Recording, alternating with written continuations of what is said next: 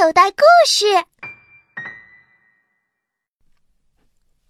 白海豚历险记》，作者杨鹏，演播小韩。第一册：海王子诞生。一，波波诞生。从前，的确是从前，那个时候，宇宙里还没有人造卫星，天空中还没有飞机，陆地上还没有汽车，大海上还没有轮船，剑齿虎和猛犸象还没有灭绝，人类还没有发展出现代文明。他们持长矛，背弓箭。披兽皮，穿树叶裙，蓬头垢面，居住在山野中。白天，男人们狩猎和打鱼，女人们采摘野果。晚上，在烤肉的香味儿中，男女老少围着篝火跳舞唱歌。他们对大自然和神明充满了敬畏。疾病。饥饿、寒冷、野兽、天灾，随时可能夺走他们的生命。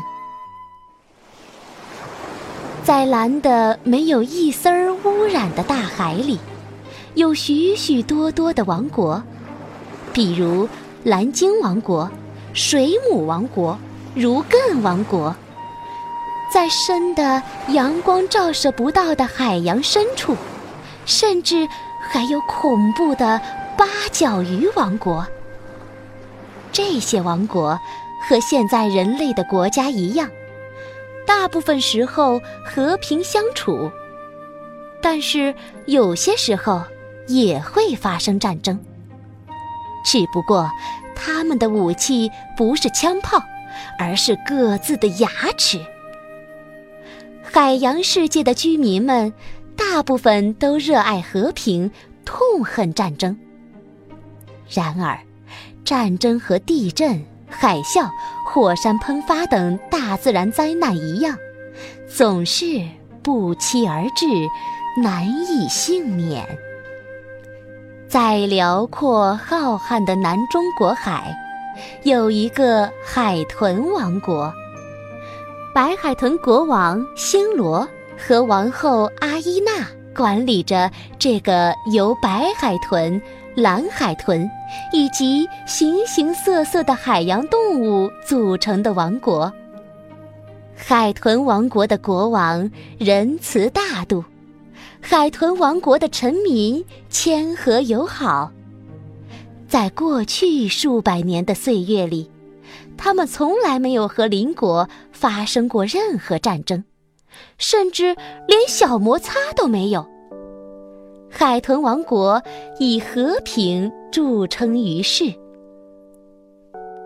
这天早晨，当霞光铺满海面的时候，在皇后阿依娜的红珊瑚宫殿里，一声婴儿的啼哭划破了黎明的寂静。王后阿依娜生了个漂亮的小王子。人们奔走相告，喜讯像风一样传遍了王国的每一个角落。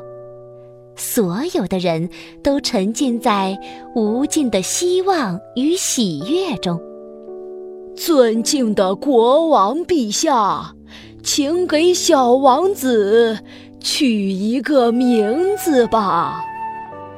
忠诚的海龟丞相。扶了扶鼻梁上的小圆眼镜，恳切地说：“小王子此时偎依在母亲阿依娜的怀里，黑水晶般的大眼睛正好奇地打量着周围的世界和人们，小嘴儿里不停地吐出一串串大大小小的泡泡。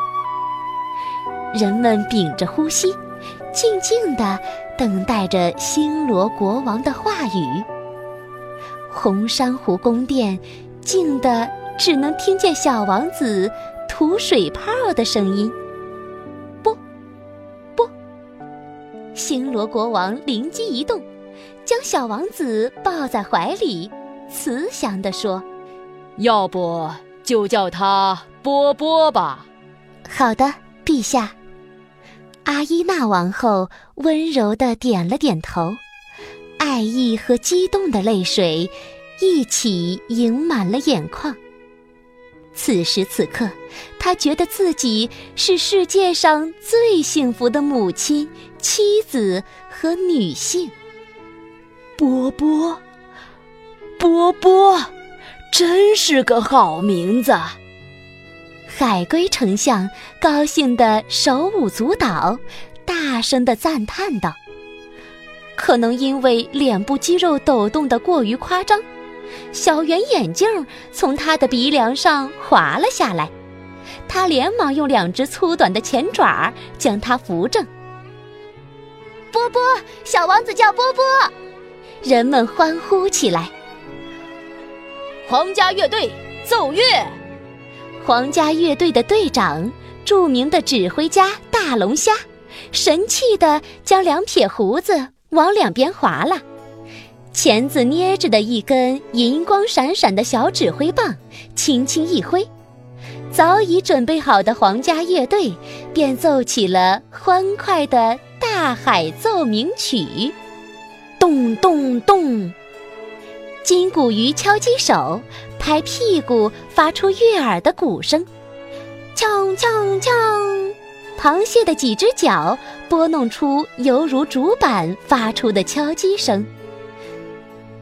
叮咚叮咚，比目鱼轻声低吟，奏出风琴的声音。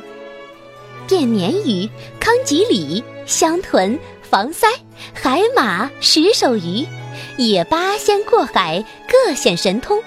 奏出了大提琴、小提琴、扬琴、笛子、笙三弦的音乐声。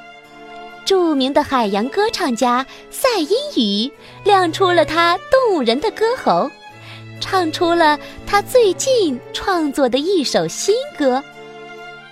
你是梦想，你是希望，你和霞光一起来到我们身旁。赛因鱼的歌声美妙动人。不过，所有的臣民都清楚，阿依娜王后的歌声才是海洋里最美丽的声音，比赛因鱼的歌声要好听一千倍、一万倍。虽然每个人都在渴望此时能听一听王后天籁般的歌声，但是大家都心疼王后，每一个人都在心里说：“忍忍吧。”把孩子给我吧，阿依娜王后从星罗国王那儿接过小王子波波，轻轻地放到臂弯里。波波在母亲的怀里轻轻地扭着身体，突然拍着手，甜甜地笑了起来。看呐，小王子笑得多美！人们赞叹道。红珊瑚宫殿中央的一个白色的、有一米多长的大车渠背张开了巨大的贝壳，一颗硕大而美丽的夜明珠的绿色微光便从那里满溢出来。接着，那夜明珠又放射出一道白色的闪光。阿依娜王后抱着波波小王子。波波小王子的笑靥，周围人们欢庆的场面，在瞬间化作永恒的影像，被存到了夜明珠里。大车渠贝是阿依娜王后的专职摄影师、录像师和录音师，他的夜明珠里存储着王后的许多声音和影像资料。来，让我们都来为小王子的诞生干一杯吧！哈哈哈哈！胖乎乎的海牛调酒师举起了酒杯，其他人的酒杯也高高升起。就在大家要齐声祝贺小王子诞生的时候，突然，咚咚咚，海面上传来战鼓声。将新生儿诞生带来的欢快，国王和王后的甜蜜，人们的喜悦，击得粉碎。所有人都勃然变色。要打仗了吗？怎么回事？